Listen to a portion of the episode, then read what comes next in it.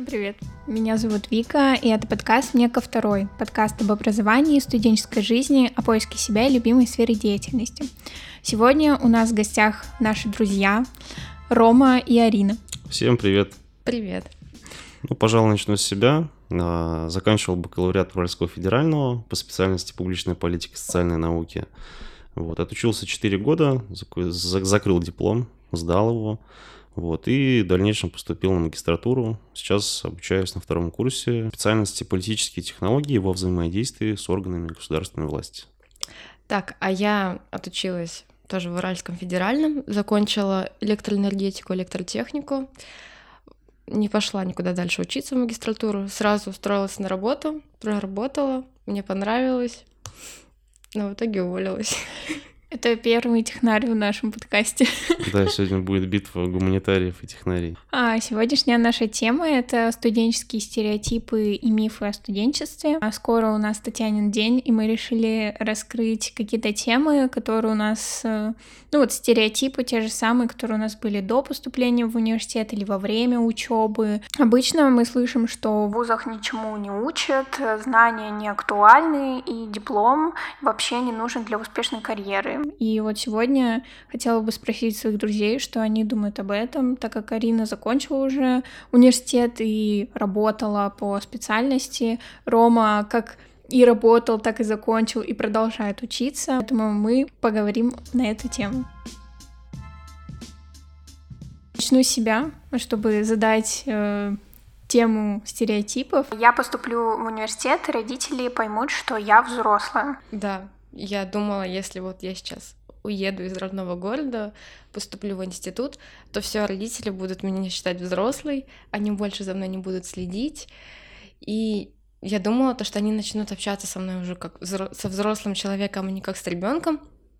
Так оно на самом деле и получилось как бы общение с родителями у меня стало только лучше, возможно, потому что мы были на расстоянии.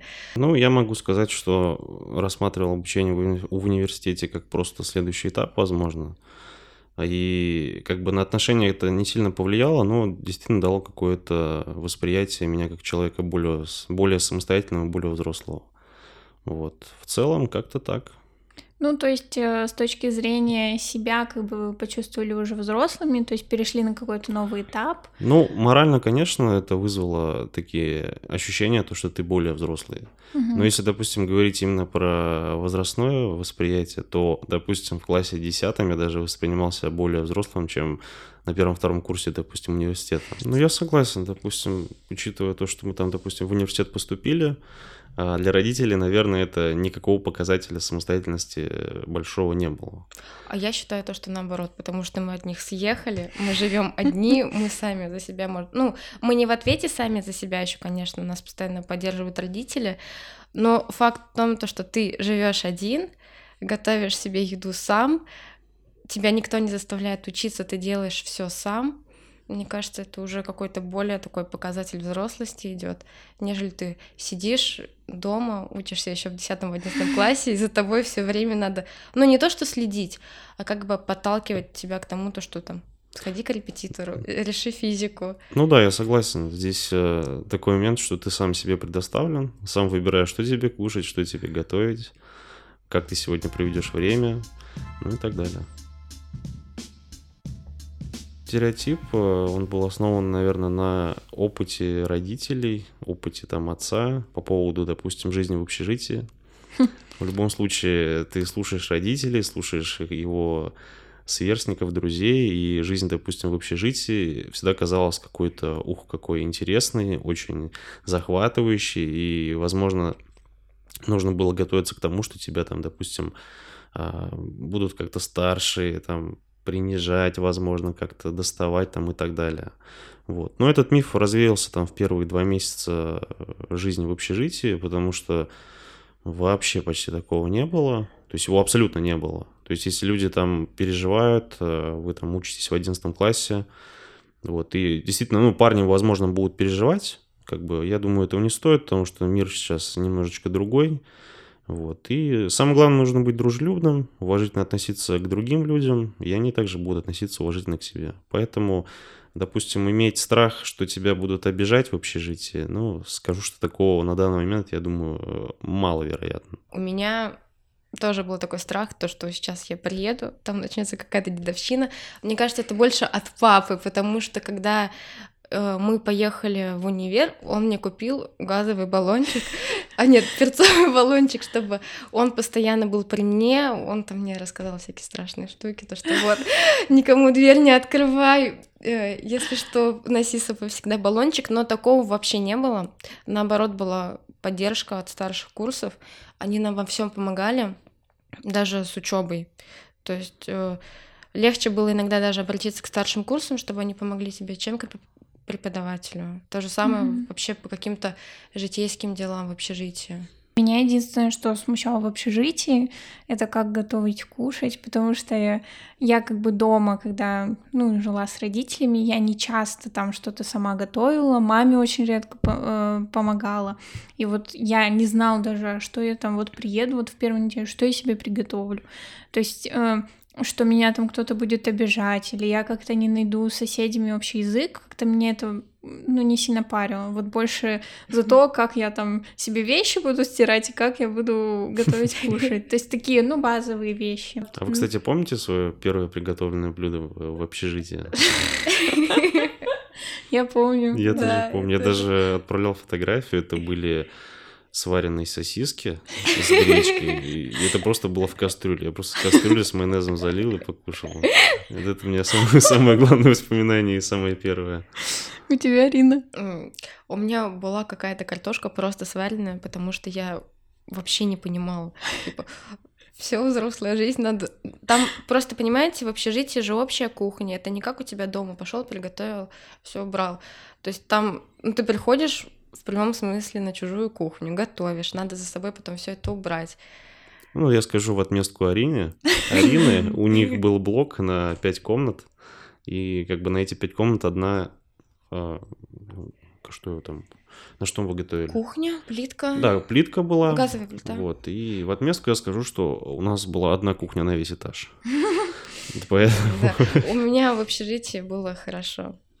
У меня тоже было неплохо. У меня, по-моему, это была жареная картошка.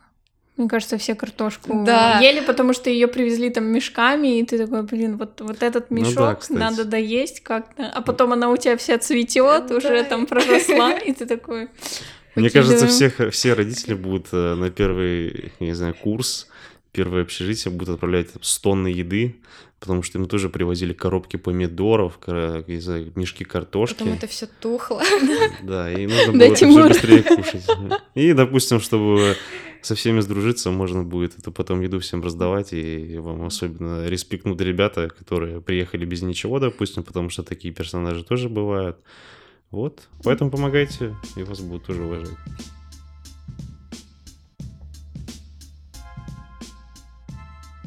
Ну, я думала то, что первый курс это будет очень легко. Я думала то, что вот если я поступила на техническую специальность, то мы будем изучать только физику и математику. А потом, как все пошло, вот эта социология, история, честно, было страшно, потому что на ЕГЭ ты готовишься только к математике, к физике, а там тебе еще приходится учить и другие предметы. Так что, ребята, не забывайте, ну, не надо забивать на всю общую программу, надо mm-hmm. готовиться ко всему, потому что в институте тебя за тобой никто не следит. Да, за тобой никто не следит, тебе приходится все самому учить. Ну вот, кстати, по поводу «за тобой никто не следит», э, мне всегда казалось, что в университете ты действительно максимально э, сам себе предоставлен. То есть э, тебе никто не заставляет уроки делать там и так далее. Но придя в университет, я понял, что есть действительно преподаватели, есть условно персонал, который тебя обучает, они действительно требовательны. То есть у нас даже была такая ситуация, что ребята, которые ничего не сдавали, забивали полностью на учебу, а к ним, как бы это смешно не звучало, звонил, звонила э, заведующая кафедры родителям. Не знаю, насколько это правда, как бы ребята, я не думаю, что они врали, как бы, и говорили, что ваш там сын, ваша дочка плохо учится. Вот, это, ну, одна из таких ситуаций. У меня, кстати, такого вообще не было. Как бы кто не хотел, тот не учился, кто хотел, тот учился. Ну да, и у вас половину групп потом отчислили. Ну да. У нас, кстати, была ситуация, когда звонили родителям, потом все жаловались, вот, моей маме позвонили.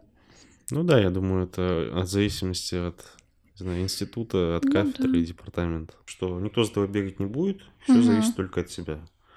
Там, начиная от каких-то мелочей там в быту, в общежитии, заканчивая там, допустим, какими-то дисциплинами, которые для тебя важны. Да. Вот. Ну, не знаю, я не всегда относился серьезно там ко всем дисциплинам, какие-то моменты забивал, но вроде закончил. Сижу теперь с вами, обсуждаю университетскую жизнь. Мы, кстати, когда-то в каком-то выпуске, по-моему, пошутили про тебя, что ты написал диплом за два дня. Ну, не за два дня. Вот он, этот человек, мы его привели в подкаст. Ну, я не советую это делать никому вообще, потому что, мне кажется, посидеть можно. Я действительно там вообще не спал несколько суток, и это результат того, что я начал забивать. А, Постоянное откладывание курсовых работ, дипломных работ. э, Также у нас были проектные работы, которые стали как раз-таки частью диплома. Вот. И до самого последнего момента я советую не откладывать. Ну, я думаю, вы в любом случае это будете делать. Но готовьтесь к тому, что вы не будете спать, кушать. А, Ну и самое главное, чтобы у вас были люди, которые вас поддерживали, потому что если вы будете сидеть один, можно действительно сойти с ума. Вот. Ну, у меня была девушка, друзья, которые подбадривали меня, кормили меня, успокаивали. Ну и вот это стало результатом того, что я диплом написал как-то. Ну и, кстати, сдал на 5. Мой стереотип следующий — это то, что настоящее образование и знания получают только очники, то есть студенты очные формы обучения. Что вы на это что думаете? Ну, Мне наверное, кажется, это это действительно так. стереотип.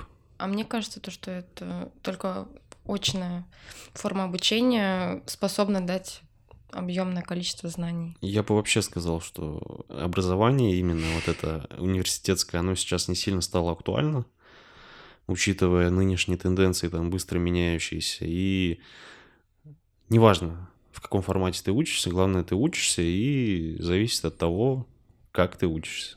Ну, допустим, мы учились с тобой 4 года. Мы учились с тобой совсем разными способами и методами. Допустим, ты сейчас говорила про первый курс. Первый курс э, ты училась, а я немножко подзабивал. Ну Вот. Но по Я итоге... училась не только первый курс, я училась первый, второй, Я третий, виду- четвертый. я имею в виду про Причём очень отношения. хорошо. Вот. Ну, один из стереотипов по поводу вот этого формата, как бы, ну, отчасти я могу согласиться, потому что в большинстве случаев а, на заочное образование идут, наверное, люди, которые хотят не сколько знания получить, а именно корочку, диплом, чтобы было подтверждающий факт того, что ты действительно специалист в этой сфере. Поэтому я нисколько там не, а, как сказать, не принижаю обучение именно заочной форме, потому что если бы у меня была сейчас возможность учиться на заочной форме, я бы пошел учиться на заочную форму. Потому что есть возможность совмещать с работой, потому что у всех разные ситуации. У кого-то уже есть семья, у кого-то там финансовая составляющая ну, не позволяет учиться на очной форме и приходится работать. Вот, поэтому в любом случае, мне кажется, можно и там обучаться, и там. Просто есть действительно стереотип, что фундаментальное лучшее образование это очное. Но Мгм. я с этим не согласен. Я с этим согласна, потому что мне кажется, если ты будешь учиться, получается, постепенно, а не так то, что типа вот как они эти заочники учатся. То есть им надо сдать сессию, они месяц готовятся в ускоренном формате, идут, сдают. А на очной форме ты, получается, ну полгода изучаешь материал в спокойном темпе, Сидишь, спишь. Нет, ты нормально изучаешь материал, потом э, у тебя уже во голове все укладывается, и ты можешь спокойно подготовиться к экзамену, а не так, то, что тебе приходится там за месяц поднимать всю теорию. За два дня до экзамена. В общем, я считаю, что заочное образование имеет место быть в любом случае, и оно нисколько не хуже в плане именно получения знаний. Формат, да, возможно, он не сильно удобен, и будут присутствовать ситуации, когда ты в последние дни все это разгребаешь. Но никто не запрещает себе на протяжении того же самого семестра самостоятельно изучать. Вот. И, допустим, просто ходить на какие-нибудь лекции дополнительные по этой сфере или по этой дисциплине. А, у нас тут э, закадровый э, стереотип от Тимура. Сегодня Тимур э, у нас отвечает за технику и абсолютно ничего не говорит. И вот он мне написал, что стереотип его «я буду успешный после университета». Я, кстати, скажу чуть-чуть уточнение от себя, что я думал, что в течение обучения в университете люди уже становятся максимально успешными. У них есть деньги, машины, девушки и так далее. Ну, этот миф развеялся примерно на втором курсе, когда ты понимаешь, что это не сильно возможно. Ну вот. Но это один из мифов, на самом деле, который присущ, наверное, больше парням, которые хотят прийти в университет. Да не знаю, я тоже думала то, что вот первый курс, ладно, я думала, полгодика отучусь, потом, может быть, устроюсь на работу, буду это все совмещать. Я даже попыталась, но это вообще, это очень сложно, не советую никому. Советую только в том случае, если сам институт дает вам возможность работу, э, работать. Допустим, у меня это было на третьем курсе. Нам сам институт предлагал идти на практику, и мы там сами выбирали, будем мы работать просто так, грубо говоря, за еду, потому что нас кормили обедами, если бы, если мы ходили на практику, или за деньги. Вот. И поэтому многие у нас как бы разбрелись, кто ходил просто так для корочки, что ты вот сходил на практику и все, пришел домой. А кто-то ходил, зарабатывал деньги, получал хорошие знания. Вот. И Поэт... деньги. И деньги, да. Самое главное. Вообще, я думала, что я начала работать на втором курсе и думала, что вот на третьем я там где-то найду еще более крутую работу. На четвертом тем более, там же будет практика вот эта преддипломная. Ты вообще попадешь в самые лучшие там места работы. В итоге сейчас мы где? Сейчас мы вообще занимаемся не тем, на что мы учились. Да, кстати, у меня вот как раз-таки после окончания университета в августе я искала активную работу. Я думала, что вот сейчас меня точно должны взять на супер-пупер работу в супер-пупер агентство. У меня же есть опыт, но оказалось это вообще это и есть образование. И есть образование, как говорили родители и общество в принципе. Вот. Но... И, кстати, из этого вытекает следующий стереотип, что после получения корочки именно по вашей специальности и образованию вы попадете именно туда, на что вы учились или куда вы хотели. То есть это один из таких основополагающих мифов, мне кажется, стереотипов. По крайней мере, он у меня такой был. Учитывая мою специализацию, как бы я думал, что, допустим, нас действительно будут гонять по практикам, а, будут обучать и действительно будут приходить практики, которые будут привлекать людей. А, я не знаю, как в других университетах а, и в институтах. У нас как бы приходили практики, врать не буду, но именно каких-то каналов, а, возможностей, ну, по крайней мере, как мне показалось, их не было. Поэтому после окончания уже университета я занимаюсь, в общем, другой сферой абсолютно как бы. Институт нам помогает просто учиться вне института, что-то делать самому. Мне я согласен, кажется, университет дал такие штуки, которые действительно полезны по жизни. Быстро разбираться, быстро искать информацию, быстро все это структуризировать, и преподносить уже. Вот. Поэтому я думаю по поводу работы, если вы идете там на первый курс. Вот в моем случае я уже начал пробовать работать на первом курсе. У нас проходил как раз таки чемпионат мира в Екатеринбурге, и я получил такой опыт интересный, на самом деле, который мне на всю жизнь, наверное, запомнится. А, мы занимались тем, что а, оформляли фан-ID. Возможно, болельщики какие-то, либо любители футбола – в курсе. В курсе этого дела, и как вот э, в России это был первый опыт, и я этим занимался. Действительно было интересно с иностранцами пообщаться там и так далее. И сейчас, как бы, допустим, если там в резюме это указывать, там многие этому удивляются, такие, вау, типа, интересно. Что вы там делали, расскажите мне, пожалуйста. Как да. там все устроено? Да, потом как бы искал другие варианты, не особо по специальности, потому что по специальности, если вы зайдете на ХХ, ну, там начинается зарплата вот 12 тысяч рублей. Я не думаю, что на эту зарплату можно там выжить. Вот, поэтому сейчас я занимаюсь вообще другой сферой. и другими делами. Ну вот, кстати, к тому, что я вот говорила, что я разочаровалась, что не могу найти работу. Я долгие месяцы как бы это, обма... ну как бы не могла понять, почему так происходит. И сейчас, наверное, ну с прошествием времени как-то, может, я начала на другом фокусироваться, и меня вот эта ситуация уже не трогает как бы, возможно, придет время, когда я, допустим, попаду там в то или иное рекламное агентство, как я мечтаю. Ну, возможно, это будет при каком-то другом условии. Ну да, я тоже уже успокоился и смирился, принял эту ситуацию. Ну и как бы в любом случае, я еще раз скажу, что все зависит от человека. Мы там не какой-то постулат, что значит оно так и есть. Да, в поэтому я скажу другую точку зрения. Ну да, вот она скажет именно с точки зрения технических специальностей и возможностей, но у гуманитариев как бы, ну лично у меня, я уверен, что есть люди, которые после университета искали работу и нашли, и что у них действительно все успешно. Они очень крутые ребята, как бы. Вот. Но в, данном ситуа... в данной ситуации нашей, как бы, тут получилось немного иначе.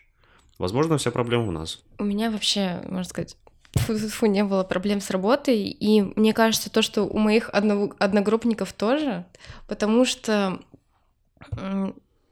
к нам часто как-то приходили люди, рассказывали о каких-то своих заводах, что они там делают. Э, некоторые приглашали нас на практику, также у нас там была летняя практика, у нас ребята, мальчики уезжали. Вот, как бы возможность зарабатывать деньги была у всех. Как бы просто кто-то ей пользовался, а кто-то нет.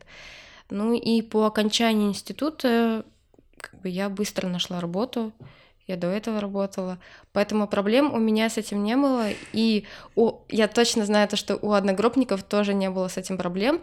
Нас как бы брали на работу, просто потом кто-то остался работать, а кто-то нет, кто-то уволился и работает сам на себе. Это, кстати, момент именно выбора профессии, потому что мы гуманитарии, и если сравнивать, допустим, с технарями, как бы это ни звучало, но они более актуальны сейчас – у них больше возможностей, больше вакансий. И действительно, как бы, если бы я сейчас был, допустим, в 10 классе, в 11, я бы, наверное, лучше сдавал физику, математику, чтобы сейчас быть с какой-то стабильной работой, допустим. Вот. Но получилось, как получилось, и, в принципе, меня все устраивает. Почему ты тогда его не направила, что надо на физику, математику идти? Ну, в 10-11 классе я еще не знала, то, что это будет актуально. Когда я подала документы, мне сказали, о, электроэнергетика, ты будешь ползать по столбам и типа эти провода настраивать. Да, он посмеялся так папа Рома. Ну вот, кстати, это такой да. один из стереотипов, именно да, а, то, название технарь, специальности. Да, то, что технарь, значит, что-то надо делать э, руками, то, что ты будешь постоянно в грязи.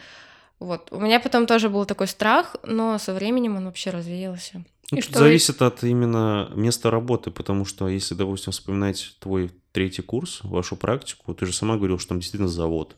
Ну, завод, проходная. но мы же не, ну да, проходная, это все как бы, да, ты все это делаешь, проходишь э, проверки, но тем не менее ты же там ничего руками не делаешь, ты сидишь спокойно за компьютером, выполняешь свою работу. Вот я была инженером. Да, вот стереотип, что как бы техническая специальность, и как девушки работают в технической да, специальности. Ну, кстати, девочек у нас было очень мало. У нас было, по-моему, 4 всего девочки или 5 девочек и 20 мальчиков. Э, скажу так, э, в таком коллективе намного легче учиться.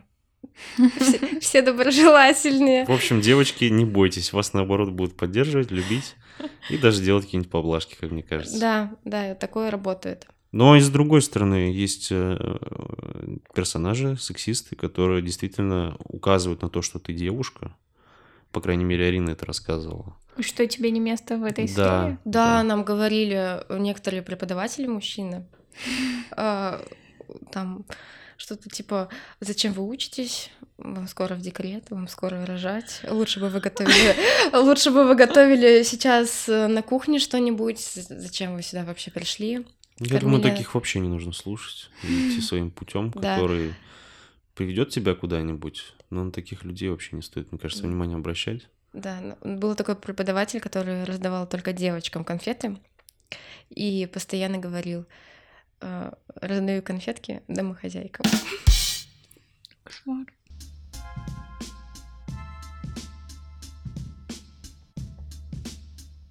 Мы не будем дружить со школьными друзьями, когда поступим в университет. Никогда такого стереотипа не было, но сейчас я могу сказать, что отчасти это действительно так, потому что если, ну, тут нужно разграничивать школьные друзья и одноклассники, наверное. Ну вот именно с теми, с кем мы проводили большую часть времени в школьное время, Мгм. или те, кто жили с нами в одном городе, и мы сейчас разъехались, допустим. Ну, тут я не соглашусь. У меня не было такого мифа, на самом деле. Я, конечно, думал об этом, что у нас там поменяются, допустим, взгляды там друг на друга и так далее. Но в основном 90% моих школьных друзей, с которыми я общался, с которыми дружил всю свою там школьную жизнь, вот, они остались, мы до сих пор общаемся, мы друг друга любим и обожаем, как бы до сих пор встречаемся. Вот, спустя там уже 6-7 лет, как бы нас всех раскидало там по разным точкам России. Вот, и в любом случае, как бы мы общаемся, поддерживаем контакты, встречаемся, гуляем там и так далее. Вот сейчас э, ждем друзей как раз-таки с севера. Не знаю, как кто закинул, но вот теперь ждем их. Поэтому, как бы, да, это происходит намного реже, учитывая там именно географические расстояния, как бы. Вот, да, конечно, поменялось там, допустим, у людей, у людей взгляды поменялись, интересы там и так далее, но если у тебя есть друг, в любом случае, мне кажется, даже несмотря на то, что у вас поменялись взгляды, вы будете общаться, как бы, и у вас будут отношения такие дружеские, теплые. Вот. А у меня был на самом деле такой страх, то что все, если мы уедем, то, наверное, мы, мы станем плохо общаться. Этого не произошло. Э, Как бы с кем я общалась, с кем я дружила, с теми я продолжаю тоже общаться. Да, там с кем-то чуть-чуть мы потерялись. Вот. Но, в принципе, со своими главными подружками я также поддерживаю общение. Все у нас с ними хорошо. Поэтому не бойтесь и уезжайте. Как бы если это дружба, то она преодолеет все. И вам не, не обязательно находиться в одном городе, чтобы каждый день гулять, чтобы у вас были замечательные отношения. Да, кстати, есть такой мем или цитата из ВКонтакте, что несмотря на то, что мы не общаемся тысячу дней, мы можем увидеться, и как будто этих тысячи дней не было. Это, это про наших друзей. Ну, кстати, можно еще такой стереотип а, по поводу страха, что ты не найдешь себе друзей, М, да. каких-то знакомств, и ты будешь такой, такой серой вороной, без друзей, без никого. Вот. У меня как бы такого страха не было, потому что, ну, как-то всегда Потому что у меня была были- я. Кстати, да. Вот. Но несмотря на это, как бы страха не было, но в любом случае у человека бывают переживания там по поводу того, как ты будешь жить в общежитии, с кем ты будешь жить. Вот. э, У меня университетские друзья вообще все замечательные, с кем я вот и жил в общежитии. На первом курсе я жил э, с товарищем из Таджикистана. Арзу, привет, если ты нас когда-нибудь услышишь. Вот. э, До сих пор общаемся, как бы вообще все было супер замечательно, друг друга поддерживали, друг другу варили кушать там. Вот. А потом также я жил уже на втором курсе с товарищем из Афганистана. Вот, тоже у нас были супер замечательные отношения, как бы, и со всеми всегда дружили. А вот третий курс у меня... Был товарищ из Кургана. Товарищ из Кургана, Тимурик, привет, он сидит тут рядом. Вот. С ним мы прожили два года, блин, вообще обожаю тебя, Тимур. До сих пор общаемся, как бы, и тут э, момент, что университетские друзья, как бы, они в любом случае у тебя появятся, если ты не совсем дурак и там сам от, от людей не закрываешься. Вот, и как бы этот страх, он чуть-чуть был, а потом его не было. Как-то Вот так. еще по поводу найти друзей. Вот в студенчестве, я думаю, вообще об этом переживать не надо. Да, я Но согласен. вот сейчас, когда уже университет, допустим, магистратура, это уже, ну, не скажу, что прям это учеба, потому что там немножко другие цели. Можно отмечу? Да. А вот бакалавриат, это ты каждый день приходишь, каждый день с ребятами находишься, допустим, вы можете жить в одном общежитии, вместе гулять, там общаться и так далее. Магистратура у себя, из себя уже представляет э, более что-то серьезное, более взрослое. Мгм. То есть ты просто приходишь, видишь этих людей, первое время, кстати. Может, это был не у всех так, но вот у нас сейчас так. Мы приходим, отсидели занятия, послушали, пописали и разошлись. Мгм. Да, мы общаемся, как бы, и, ну, стоит отметить, что у меня есть товарищи, с которыми мы на постоянке как бы общаемся, магистратура меня с ними познакомила, но в большинстве случаев ты уже просто приходишь, допустим, после работы, тебе, в принципе, нет особого желания с кем-то что-то обсуждать, с кем-то чем-то делиться, и как бы у каждого своя жизнь, и каждый приходит в эту магистратуру. Со своими целями. Да, и поэтому как бы немножко уже тут разнится. А на бакалавриате, да, ты, блин, ходишь туда-то, сюда-то, вас там гоняют по всяким мероприятиям. Вот у Арины их очень много было. То есть в первое время вы действительно попадаете в такую волну. Кстати, как... да, вот хочу сказать то, что институт очень сильно помогает сплотиться, потому что э, вот в первые дни там какие-то игры организовывают, то есть вы начинаете там все общаться, что-то вместе делать. Очень помогает. Ну да, вот потому что закончу мысль, которую до этого начал. Когда вы попадаете э, в университет, первые дни, по крайней мере, это было у нас, университет делает все, чтобы ты начал как-то коммуницировать с другими и какие-то контакты находить.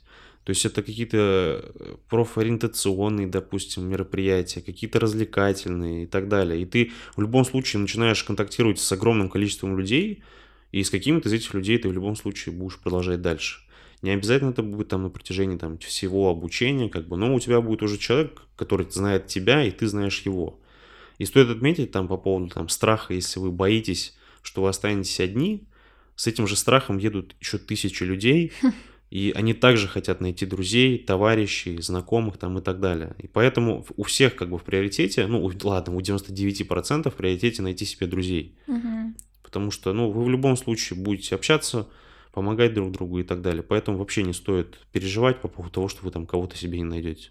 У нас вот есть ситуация, когда человек нашел себе мужа, а другой нашел себе жену. Поэтому университет это такая прикольная штука, которая действительно открывает. Да, мне тоже, кстати, кажется, то, что отношения, которые начинаются в институте, они такие довольно потом серьезные. Ну, не всегда, кстати. В университете также присуще... У меня, кстати, вот то, что я училась э, вот на такой специальности, где одни мальчики, мальчики были, да. Вот все девочки, кто со мной учился, они все познакомились с парнями там, начали с ними встречаться. Как бы до сих пор у них идут отношения. Девочки... Потому, потому, потому что у парней на технических специальностях мало выбрано. Я как гуманитарий могу сказать, что у нас там на 5 мальчиков 15 девочек. И... Не в моем случае, конечно, но выборы и разгуляться есть куда. А Тимур попросил нас обсудить, какие еще были плюсы в учебе, что бы вы хотели изменить и что бы вы не стали менять. Потому что вот э, ты говоришь, что если бы я сейчас на 10, ну, в 10 классе оказался, я бы, наверное, передумал свой выбор профессии. Ну, тут с какой точки зрения просмотреть? Потому что если с точки зрения получения именно работы после университета, uh-huh. я бы выбрал именно техническую специальность, потому что она сейчас именно на 23 год, она, ну, она действительно актуальна. Угу. Это там и брони, и третье, десятое, как бы вот. Но по именно наитию, как бы по желанию, ну, я бы, конечно, не пошел. То есть мне нравится те, тому, что нас учили, ты как бы ходишь, и у тебя нет такого, знаете, отторжения что ты приходишь, и тебе дают какой-то материал, который тебе вообще, то есть ты вообще его не любишь, тебе это интересно, поэтому, ну, может быть, я забрал свои слова назад, но как бы с точки зрения именно профпригодности и дальнейшего будущего, конечно, наверное, чуть поинтереснее и полегче именно у технических специальностей. Я не говорю, что им легко учиться и легко работу получить, но вариантов и возможностей, я думаю, чуть побольше. Как-то так. Арина, согласна? Да, я согласна. Я бы ничего не меняла вот за свою учебную жизнь, потому что все было хорошо. То есть вот как я поступала в институт, да, я боялась, но тем не менее там нашла и друзей хороших. Преподаватели, да, были э, некоторые, с кем я не могла найти общий язык, но мне кажется, без этого никуда. Поэтому я бы все оставила так, как у меня было, ничего бы не меняла. Ну, кстати, по поводу преподавательского состава, да, по поводу изменения какого-то формата обучения, а, я могу сказать, что у меня в большинстве случаев были реально крутые преподаватели. Не все, конечно, но большинство. И действительно подавали материал как-то интересно, в какой-то, знаете, более неформальной обстановке. Потому что вот в зависимости от, допустим, момента школа и университет – а в школе тебе ты находишься в такой роли учитель-ученик. тебя поучают, ты сидишь, ручки сложил и как бы молчишь. Вот. А в университете это уже более такие взрослые, ну, вот, к первому стереотипу там отсылочка, да, ты уже действительно немножко взрос, возрослее, к себе немножко другое отношение, и ты, конечно же, находишься в такой позиции, как бы преподаватель-студент, но в любом случае вы можете а, найти общий язык, покоммуницировать, пообщаться, разделить свои мнения, поспорить даже. Вот. И заканчивая мысль по поводу преподавательского состава, у нас были действительно крутые преподаватели, отмечу, не все, есть э, проблемные, как бы, и действительно возникали там не очень приятные ситуации, но в большинстве, как бы, э, мне нравилось, как нам преподают, вот, поэтому, как бы, если говорить про наш институт именно, ну, я, я думаю, что он интересный, потому что мне есть чем сравнить. Мы сейчас учим, учимся в том же самом университете и в другом институте, вот, и картина немножко другая. То есть э, там было больше, более профессионально, что ли. Возможно, это из-за того, что мы учимся в магистратуре, кстати. Mm. Вот. Ну, я тоже вот хочу сказать, что я ни о чем не жалею. Вообще, даже как-то я не знаю, как я выбирала специальность рекламы связи с общественностью. Это вообще не популярно было там на 2017-2018 год. Это вот пришел, когда расцвет SMM и журналистики, это вот тогда уже там набор студентов на первый курс было 120-150 человек, и ты понимал, что, ну, как бы вот, я понимаю, что я варюсь в том, что сейчас актуально. Но есть и своя конкуренция, конечно, в этой сфере, и тут уже нужно понимать просто, как тебе развиваться в этой сфере, чтобы быть там специалистом, которого хочется взять на работу. Вот. Только вот меня, конечно, смущало, что нам никакой практики не давали, то есть нас не помещали э, там в рекламное агентство и не говорили, как это все устроено. Мы сами все искали, и вот здесь, наверное, минус, что мы не знаем внутрянку, то есть каких специалистов действительно ждут, там ищут, и вообще нужны они или нет. Ну, это, кстати, вот как раз-таки возвращаясь к проблеме гуманитариев. Угу. Все-таки, ну, я не могу сказать, что мы чистые гуманитарии там, да. Возможно, нас просто легче привести на завод, показать, как что работает, показать, что делает инженер. Э, Наверное, с ними как-то легче договориться, ну... институтом пообщаться, потому что очень много рекламы в институте от всяких заводов, каких-то там организаций энергетических. Да. Вот. Ну и в завершении хотела вас спросить, какие советы вы бы дали студентам, первокурсникам, возможно, Самое главное, по моему мнению, это тоже не бояться и сильно не переживать то, что все вот институт, это, это все совсем другая жизнь. Это та же самая жизнь, только более ответственная. Ну да, вы будете каждый день думать, что вам сегодня съесть. И во взрослой жизни ты тоже каждый день об этом думаешь. Ну, конечно, как бы вызывает там и другие вопросы. Я уж так в шутку как бы. Вот. Ну, действительно, не нужно ничего бояться. Делать то, что тебе нравится. И в университете очень много людей, которые такие же, как вы, которые также хотят чего-то достичь в этой жизни. И вас когда-нибудь университет вместе сведет, и вы будете продолжать это делать уже после скамьи там университетской. Поэтому открывайтесь, любите, уважайте и будет у вас все замечательно. Всем спасибо за прослушивание. Спасибо Арине и Роме, что пришли в гости. И тебе спасибо, Вик. За приглашение. И, Тимуру и на технической и стороне. Тоже. Очень интересный опыт. А, ставьте лайки, ставьте оценки на всех стриминговых сервисах, где вы слушаете. Хотим также поздравить вас с Днем студента. А, берегите свое здоровье, не переживайте по поводу экзаменов. Будьте смелее. Будьте самими собой, ничего не бойтесь. Не спорьте с преподавателями. Да. Кстати, Иногда это... можно. Но лучше промолчать, э, а то преподаватели бывают злопамятные. А если преподаватель нормальный, он вас поймет, выслушает. И... и ничего вам плохого не сделает. И больше отдыхайте. Ну, я с той точки зрения, что восстанавливайте силы. Тимур еще университет не закончил, поэтому у нас тут спросим у него такая. спустя годик и у Тимура спросим, как ему жизнь в университете.